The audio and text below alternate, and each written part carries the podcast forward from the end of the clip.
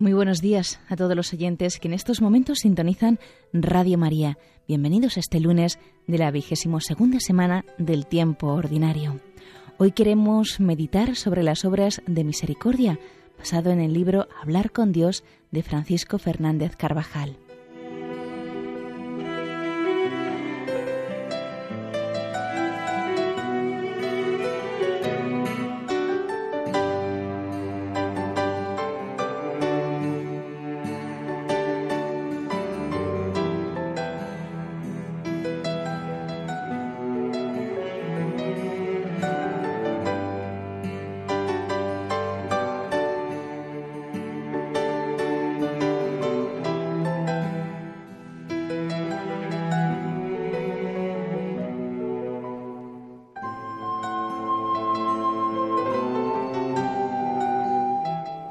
Volvió Jesús de Nazaret, donde se había criado, y según su costumbre entró en la sinagoga el sábado.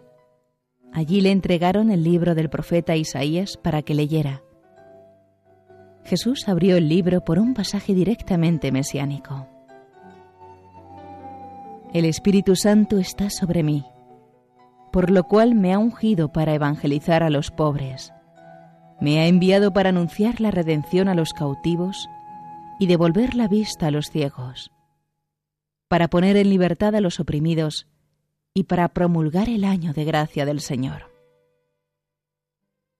Jesús, enrollando el libro, lo devolvió y se sentó.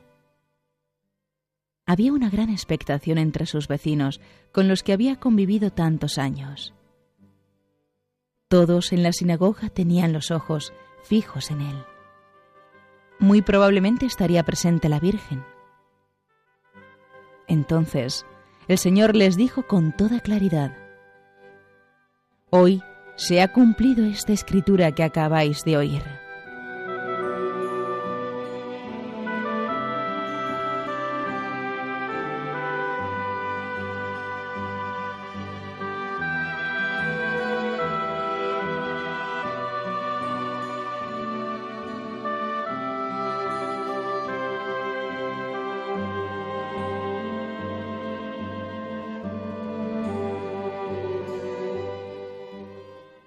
Isaías anunciaba en este pasaje la llegada del Mesías, que libraría a su pueblo de sus aflicciones. Las palabras del Señor son su primera declaración mesiánica a la que siguen los hechos y palabras conocidas a través del Evangelio. Mediante tales hechos y palabras, Cristo hace presente al Padre entre los hombres.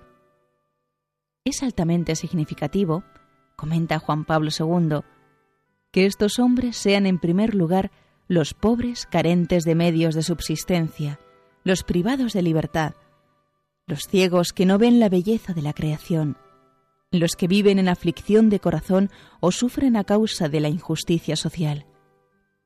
Y finalmente, los pecadores.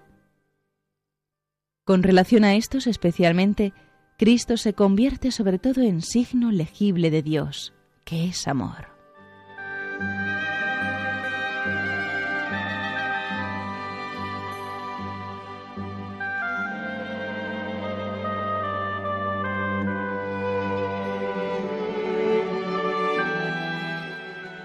Más tarde, cuando los enviados del Bautista le preguntan si él es el Cristo o si han de esperar a otro, Jesús le responde que comuniquen a Juan lo que han visto y oído.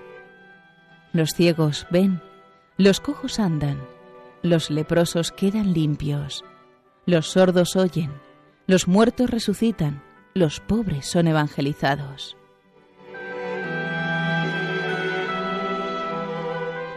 El amor de Cristo se expresa particularmente en el encuentro con el sufrimiento, en todo aquello en que se manifiesta la fragilidad humana, tanto física como moral. De esta manera revela la actitud continua de Dios Padre hacia nosotros, que es amor y rico en misericordia. La misericordia será el núcleo fundamental de su predicación y la razón principal de sus milagros. También la Iglesia abraza con su amor a todos los afligidos por la debilidad humana, más aún en los pobres y en los que sufren reconoce la imagen de su fundador, pobre y paciente, se esfuerza en remediar sus necesidades y procura servir en ellos a Cristo.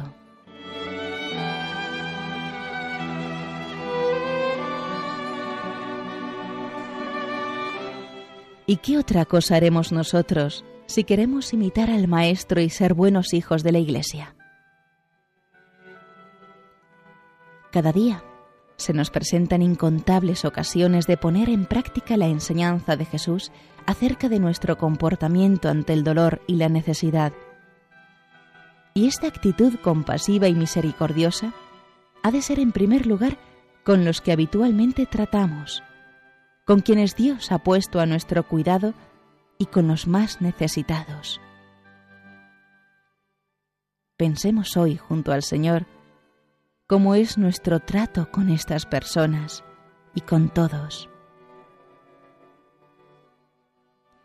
Sé darme cuenta de su dolor físico o moral, de su cansancio o de la necesidad que padecen. Me presto con solicitud a darles la ayuda que precisan. Procuro aliviarles de sus males o de la carga que llevan, sobre todo cuando les resulta excesivamente pesada.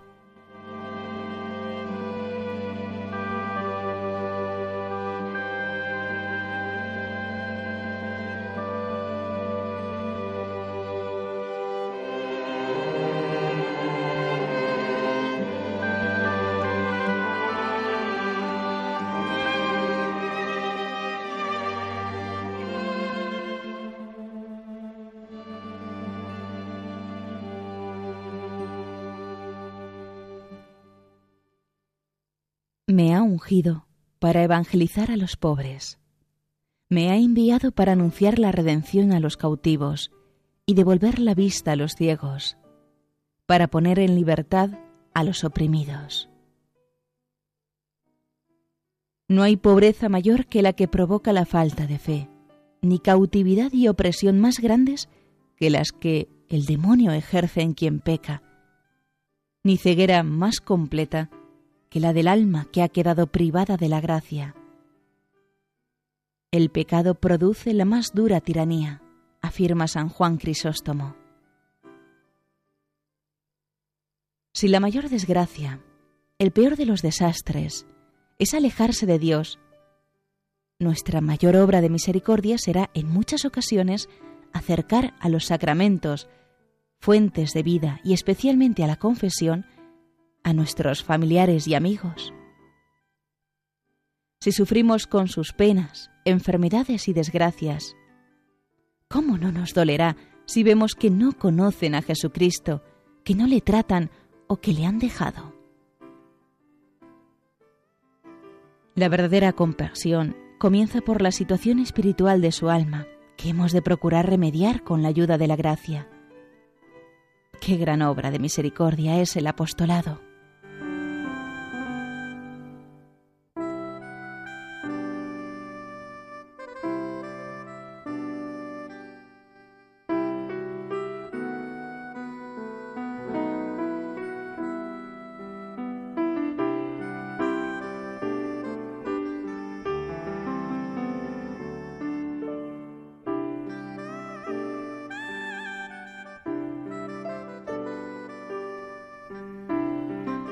Toda miseria moral, cualquiera que sea, reclama nuestra compasión.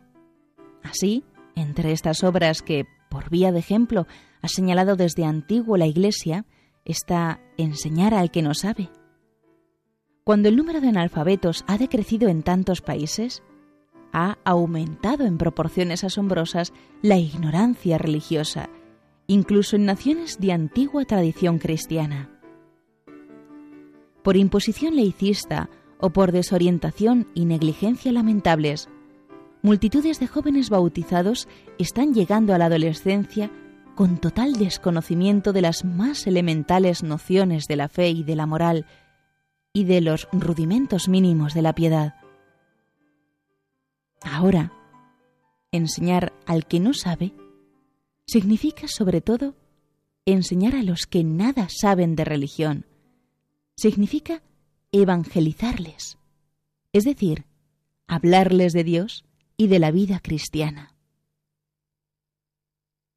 La catequesis ha pasado a ser en la actualidad una obra de misericordia de primera importancia.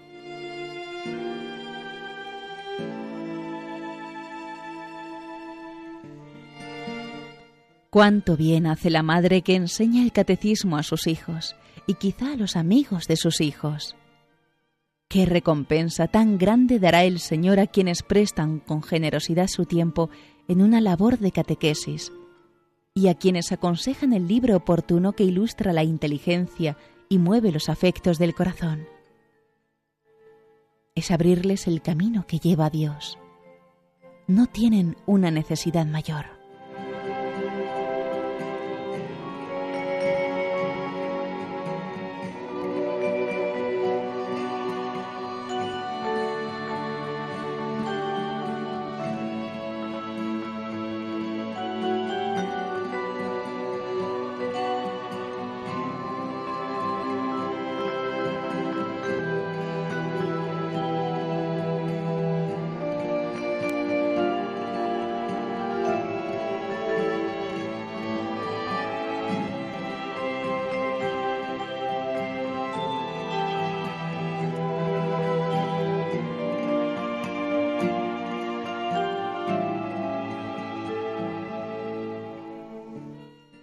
Imitar a Jesús en su actitud misericordiosa hacia los más necesitados nos llevará en muchas ocasiones a dar consuelo y compañía a quienes se encuentran solos, a los enfermos, a quienes sufren una pobreza vergonzante o descarada. Haremos nuestro su dolor, les ayudaremos a santificarlo y procuraremos remediar ese estado en el modo en que nos sea posible cuánto puede confortar a estas personas un rato de compañía, buscado quizá con espíritu de sacrificio a la salida del trabajo, cuando lo que apetecía era descansar. Con una conversación sencilla y amable, bien preparada, en la que el sentido sobrenatural que procuramos dar a nuestras palabras y comentarios de noticias positivas, de iniciativas de apostolado, deja en el enfermo o en el anciano una luz de fe y de confianza en Dios. Con delicadeza y oportunidad nos atreveremos a prestar algunos servicios, a arreglarle la cama, a leer un rato algún libro piadoso ameno, incluso divertido. Cada día es más necesario pedir al Señor un corazón misericordioso para todos, pues en la medida en que la sociedad se deshumaniza, los corazones se vuelven duros e insensibles. La justicia es virtud fundamental, pero la justicia sola no basta. Se precisa además la caridad. Por mucho que mejorase la legislación laboral y social, siempre será necesario el calor del corazón humano, fraternal y amigo, que se acerca a esas situaciones a las que la mera justicia no llega pues la misericordia no se limita a socorrer al necesitado de bienes económicos. Se dirige, antes que nada, a respetar y comprender a cada individuo en cuanto tal, en su intrínseca dignidad de hombre y de hijo del Creador.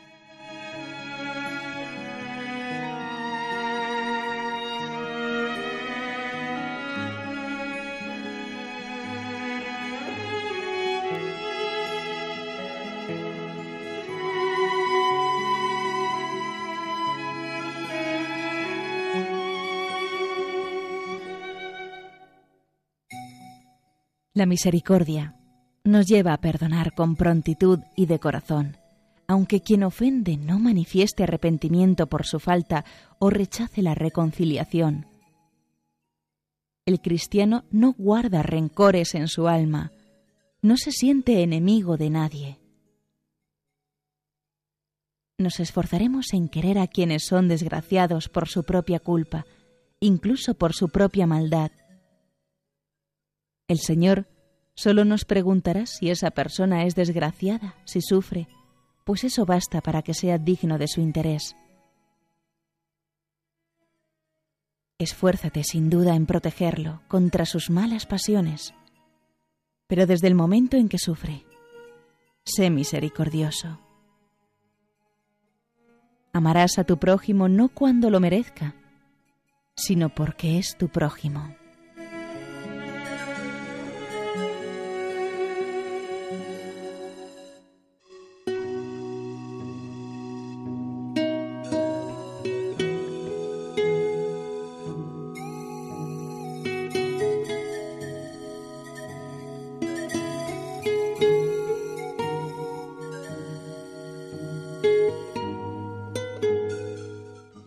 El Señor nos pide una actitud compasiva que se extienda a todas las manifestaciones de la vida.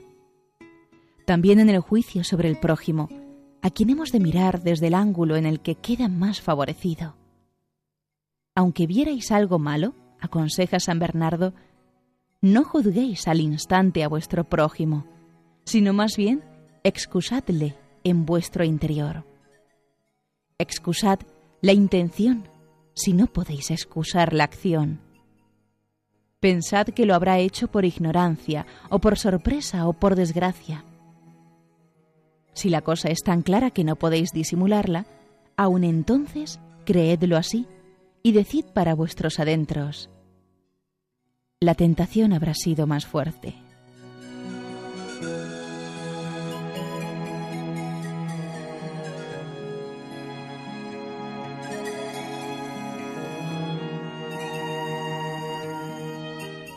Frecuentemente hemos de recordar que si somos misericordiosos, obtendremos del Señor esa misericordia para nuestra vida que tanto necesitamos, particularmente para esas flaquezas, errores y fragilidades que Él bien conoce. Esa confianza en la infinita compasión de Dios nos llevará a permanecer siempre muy cerca de Él. María, Reina y Madre de Misericordia, nos dará un corazón capaz de compadecerse eficazmente de quienes sufren a nuestro lado.